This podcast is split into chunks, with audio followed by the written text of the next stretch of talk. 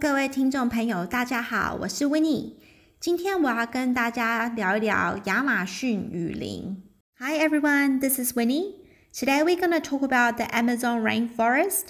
大家都知道亚马逊雨林对我们地球来说是多么的重要，因为它占了全球森林的面积大约百分之二十，拥有全世界最多的物种以及最大的热带雨林，被人们称为地球之肺。讲到亚马逊雨林，我们就不能忘记亚马逊河。这条河流呢，是世界上第二长的河流，长六千四百多公里。世界上最长的河流呢，则是尼罗河，大约六千六百五十公里左右。When we talk about Amazon rainforest, we got to mention about Amazon River. It's about 6,400 kilometers long and is the second longest river in the world. The longest river is the Nile, stretching an even longer 6,650 kilometers. Therefore, how can one come to South America without visiting the Amazon rainforest? 亚马逊雨林总共占了八个国家，而巴西总共占了森林的百分之六十的面积。不过，大部分观光客呢都是去巴西、哥伦比亚、秘鲁、厄瓜多或者是玻利维亚。 the Amazon rainforest is spread across eight different countries. Majority of it is in Brazil with 60% of rainforest in that country. The majority of tourists will either go to Brazil, Peru, Colombia, Ecuador, and Bolivia for Amazon tourism. 百分之十三的热带雨林都在秘鲁，又刚刚好我们在秘鲁这个国家待的时间比较长，台湾护照又是免签， 于是我们就用秘鲁来当我们去热带雨林的探索点。Thirteen percent of the Amazon rainforest is in Peru.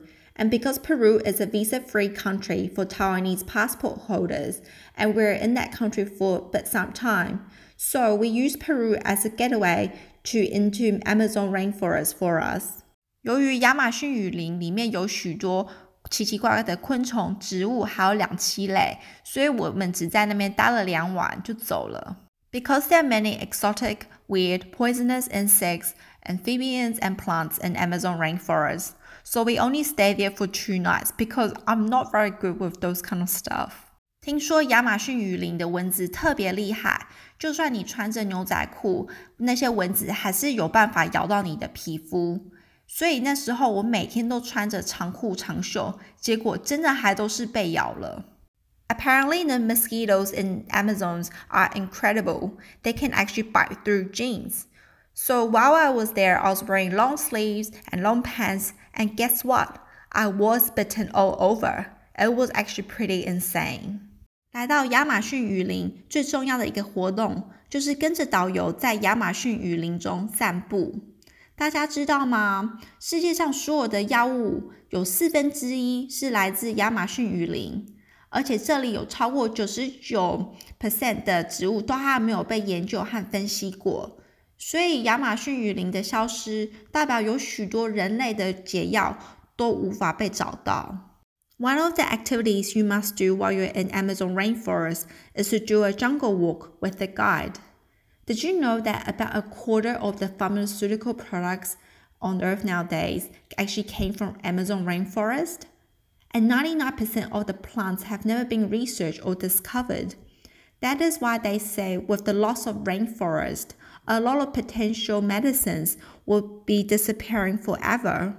我记得我们导游给我们介绍了许多不同的植物，其中一种植物呢，它的根部是红色尖尖的， 如果把那个红色尖尖的拔出来，放在牙龈上，可以减低牙痛，因为它的效果跟麻醉剂非常的相似。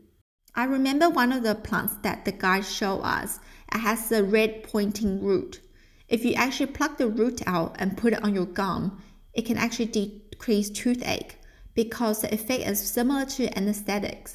他还给我们看一种植物，叫做蒜头树。但是它跟蒜头其实没有关系，只不过它把它的树皮切下来之后，闻起来很像蒜头，但是没有人把它用来煮饭，大家都用来防蛇，真的非常的有趣。There's another tree that the guys show us, which they call the garlic tree. The bark actually smells like garlic. However, it's not used for cooking, but apparently you can prevent snakes from coming to you.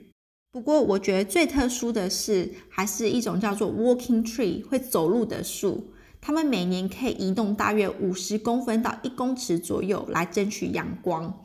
而且其他的树呢，只能树干往阳光那边长。可是这种树呢，是连根部都可以移动。One of the coolest trees that the guy show us is something called the walking tree.